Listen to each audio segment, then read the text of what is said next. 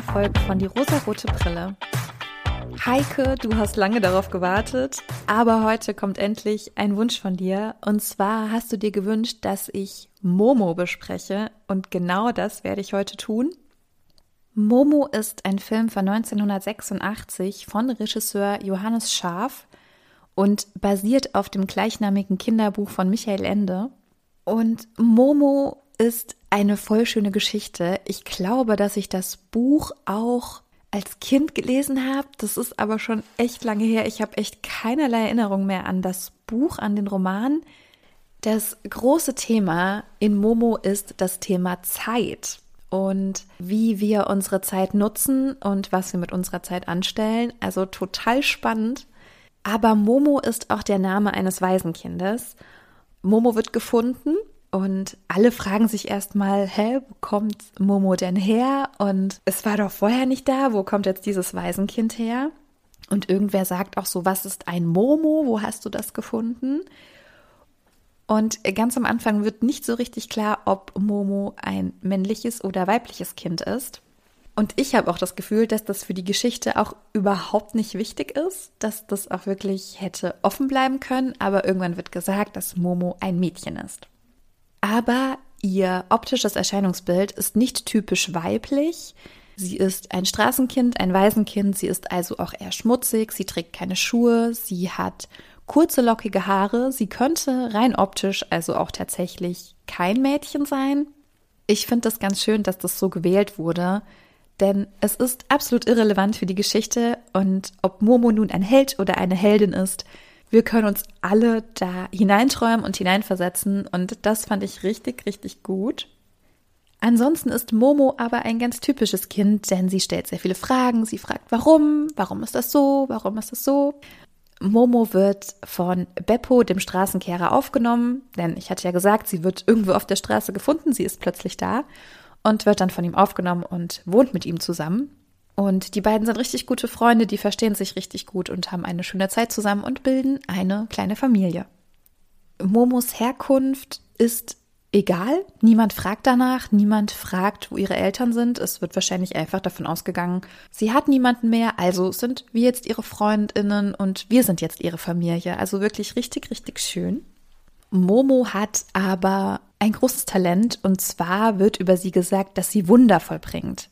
Was sie aber sehr gut kann, ist da sitzen und zuhören. Und ich finde, das ist ja ein sehr typisch weibliches Attribut. Das wird sehr oft Frauen zugesprochen, dass sie eben sehr gut zuhören können, Emotionen sehr gut auffangen können und die verstehen können. Und genau das kann Momo auch sehr, sehr gut. Sie wird zum Beispiel zu einer Frau gerufen, die zu ihr sagt, mein Singvogel singt nicht mehr. Er singt schon ganz lange nicht mehr. Als Momo zu ihr kommt, beginnt dieser Vogel plötzlich wieder zu singen und sie sagt, oh, du hast ein Wunder vollbracht, wie ist das denn passiert? Und Momo sagt dann sehr philosophische Sätze wie, man muss ihm auch zuhören, auch wenn er nicht singt. Das ist eigentlich richtig schön. Also diese Botschaft, die dahinter steckt, die erwärmt voll mein Herz. Also mich kriegt sowas immer komplett. Ich bin dann immer ganz glückselig, wenn ich sowas höre. Kann aber verstehen, wenn ihr das anders seht. Wie in jedem Film gibt es natürlich auch einen Bösewicht oder Bösewichte, Antagonisten. Und bei Momo sind das die grauen Herren bzw. die Zeitdiebe. Das sind alles Männer, Männer mit Glatzen, Männer mit Glatzen, die alle Zigarre rauchen, die in den Ort kommen, in dem Momo mit ihren Freundinnen und mit ihrer Familie lebt und den Menschen die Zeit stehlen wollen und damit auch teilweise sehr erfolgreich sind und Momo dann dafür sorgt, dass diese grauen Herren, diese Zeitdiebe besiegt werden und wieder verschwinden. Und alles, was diese Zeitdiebe tun und alles, was daraufhin Momo tut, hat einfach sehr viel mit dem Thema Zeit und das Nutzen der Zeit und das Genießen der Zeit zu tun. Und das ist sehr, sehr schön. Ich versuche das gerade mal so ein bisschen in eine Struktur zu bringen, was ich mir hier so aufgeschrieben habe. Denn das Thema der Zeitdiebe ist Effizienz und sie sprechen noch über Verschwendung. Also sie sprechen darüber, Zeit zu sparen, aber auch Zeit zu verlieren. Und sie rechnen den Menschen vor, womit sie ihre Zeit laut ihren Angaben verplempern. Und dieses Verplempern sind eben oft Sachen wie mit der Mutter telefonieren, mit dem Nachbarn sprechen, arbeiten gehen, schlafen, in Ruhe einen Kaffee trinken. Das ist in ihren Augen Zeitverschwendung und diese Zeit, die muss man sparen und die kann man auf ein Sparkonto tun. Aber ja, das ist alles auch so ein bisschen ne, angelehnt an das Bankwesen. Sie wirken auch ein bisschen wie Vertreter, was sie im Prinzip auch sind. Sie vertreten ein Produkt und sie wollen, dass die Menschen ihre Zeit sparen.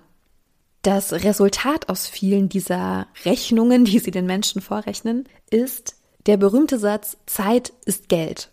Und die Menschen beginnen irgendwann alle diesen Satz zu sagen. Sie sagen, schnell, schnell, Zeit ist Geld, schnell, schnell. Und ich glaube, es ist Beppo, der das irgendwann sagt, denn Momo und ihren Freundinnen fällt irgendwann auf, dass die Menschen sich anders benehmen, dass viele sich verändert haben. Und Beppo sagt, es ist wie eine Epidemie, die Menschen werden aufgefressen von der Zeit, die sie nicht haben.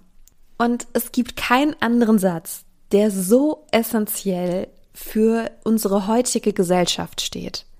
Denn auch dieser Satz Zeit ist Geld, schnell, schnell, man hat das Gefühl, dass genau diese Art mit seiner Zeit, seinem Tag umzugehen, gesellschaftlich sehr stark akzeptiert ist. Das heißt, wenn ich im Stress bin, wenn ich viel mache, wenn ich viel tue, wenn ich schnell, schnell, schnell und effizient bin, dann ist das etwas sehr, sehr Positives. Müßiggang, Ruhen, ist gleichgestellt mit faul und faul wird in unserer Gesellschaft absolut nicht akzeptiert. Genau das ist ja aber der Punkt, wie nutzen wir unsere Zeit? Was machen wir mit unserer Zeit? Denn wenn wir sagen, wir verschwenden unsere Zeit damit zu schlafen oder mit unserer Mutter zu telefonieren oder uns mit unserem Nachbarn zu treffen, wenn wir das so labeln und sagen, das ist Zeitverschwendung, dann sind wir ja chronisch unzufrieden mit der Zeit, die wir haben. Wenn man aber anfängt, die Zeit, die man eben mit der Mutter, mit dem Nachbarn, mit wem auch immer, mit sich selbst verbringt, als etwas Positives labeln kann, dann ist das ja das Schönste, was es gibt. Unsere alle Zeit ist endlich. So, es wird irgendwann der Punkt kommen, wo wir sterben. Und das ist auch etwas, was, ich weiß gar nicht, wer es sagt, Meister Hora oder Beppo. Die Menschen haben Angst. Sie haben Angst vor der Zeit, weil wenn die Zeit verrinnt, dann kommt der Tod und sie haben Angst vor dem Tod. Das ist so gefühlt das Einzige, was sehr viele Menschen antreibt. Sie versuchen schnell zu leben aus Angst, dass die Zeit zu schnell vorbei sein könnte. Wisst ihr, was ich meine? Denn eigentlich sollte doch dann die logische Konsequenz sein, wenn ich langsamer und bewusster lebe, dann habe ich doch mehr Zeit. Aber genau dieses Paradox lebt in dieser Gesellschaft und ist ein super aktuelles Thema und ist es wohl auch schon sehr, sehr lange. Denn Michael Ende hat darüber schon 1973 ein Buch geschrieben und auch dieses Thema, es ist einfach aktueller denn je. Ich weiß, das ist so ein Satz, den sage ich sehr, sehr oft hier in diesem Podcast, aber es ist so und für mich ist es auch ein ganz besonderes Thema und es berührt mich auch sehr stark. Und bei dieser ganzen Zeiteinsparung, Zeitverplemperung, was auch immer, geht es ja auch ein bisschen um die Gegenüberstellung von Besitz und Konsum, denn es gibt einen Punkt im Film, in dem auch einer dieser Zeitdiebe, einer der grauen Männer zu Momo kommt und ihr ganz viele Puppen schenkt und ihr sagt, hier, du kannst noch mehr haben und noch mehr, noch mehr, noch mehr, noch mehr. Du musst ganz viele haben. Aber Momo möchte diese Puppen gar nicht. Sie möchte lieber Zeit haben, die ihr Glückseligkeit schenkt. Und natürlich kann man diese Zeit auch mit einer Puppe haben, also auch mit einem materiellen Gut. Aber dieses materielle Gut ist ja nur bis zu einem gewissen Punkt der Transporter für diese positiven Gefühle. Sobald unser materieller Besitz überhand nimmt, sind wir ja einfach nicht mehr glücklich. Ich merke gerade, ich bin gerade schon wieder ganz woanders, ne? Ich drifte ein bisschen ab. Ich wollte noch ein bisschen mehr über das Thema Zeit sprechen.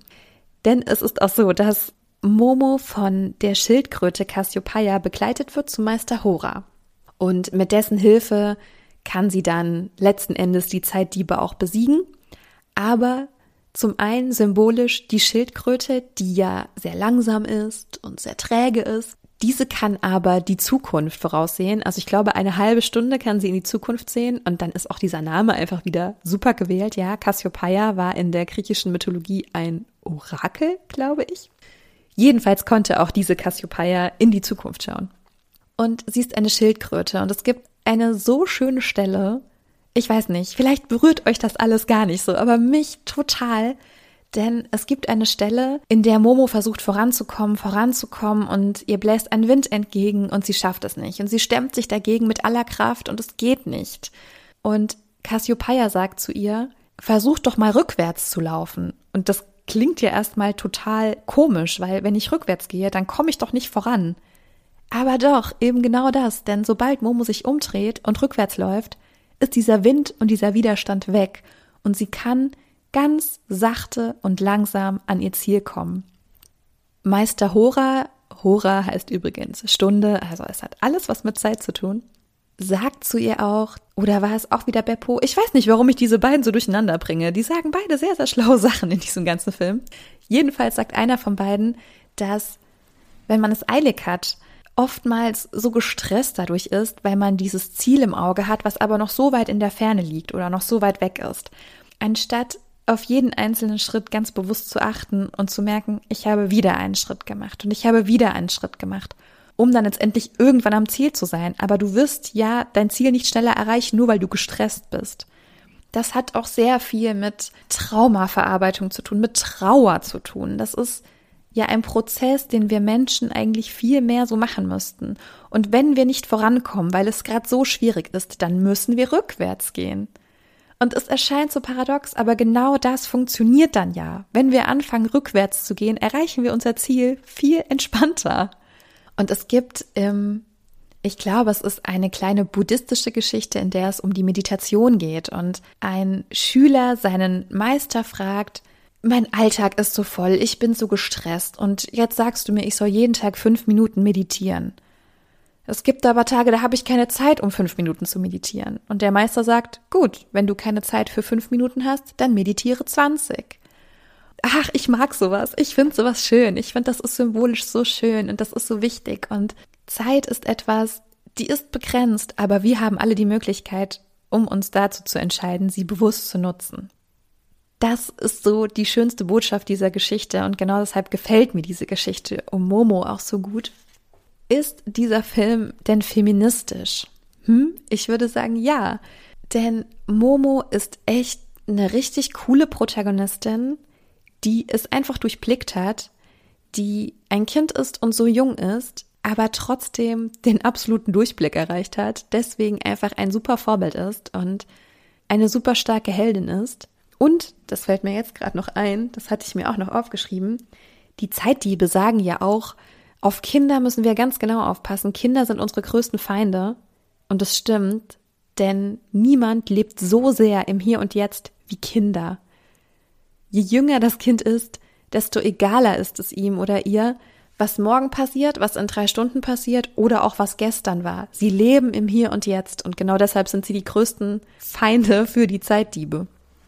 Ich kann euch Momo echt empfehlen. Es ist eine wunderschöne Geschichte. Wahrscheinlich kennen viele von euch diesen Film oder das Buch auch schon.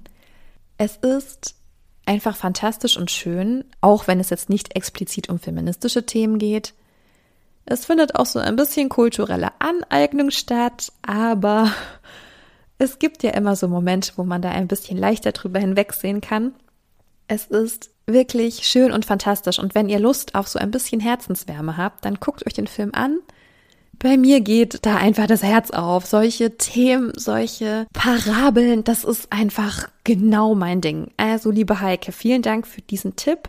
Vielen Dank, dass ich darüber sprechen konnte. Ich hoffe, es hat dir und auch allen anderen gefallen. Und wenn ihr mögt, hören wir uns in der nächsten Woche wieder. Und ich wünsche euch eine wunderschöne Woche, eine wunderschöne Zeit. Ich hoffe, es geht euch gut und wenn nicht, dann schaut euch einfach ein bisschen Momo an oder andere Dinge, die euch gut tun. Bis nächste Woche. Tschüss.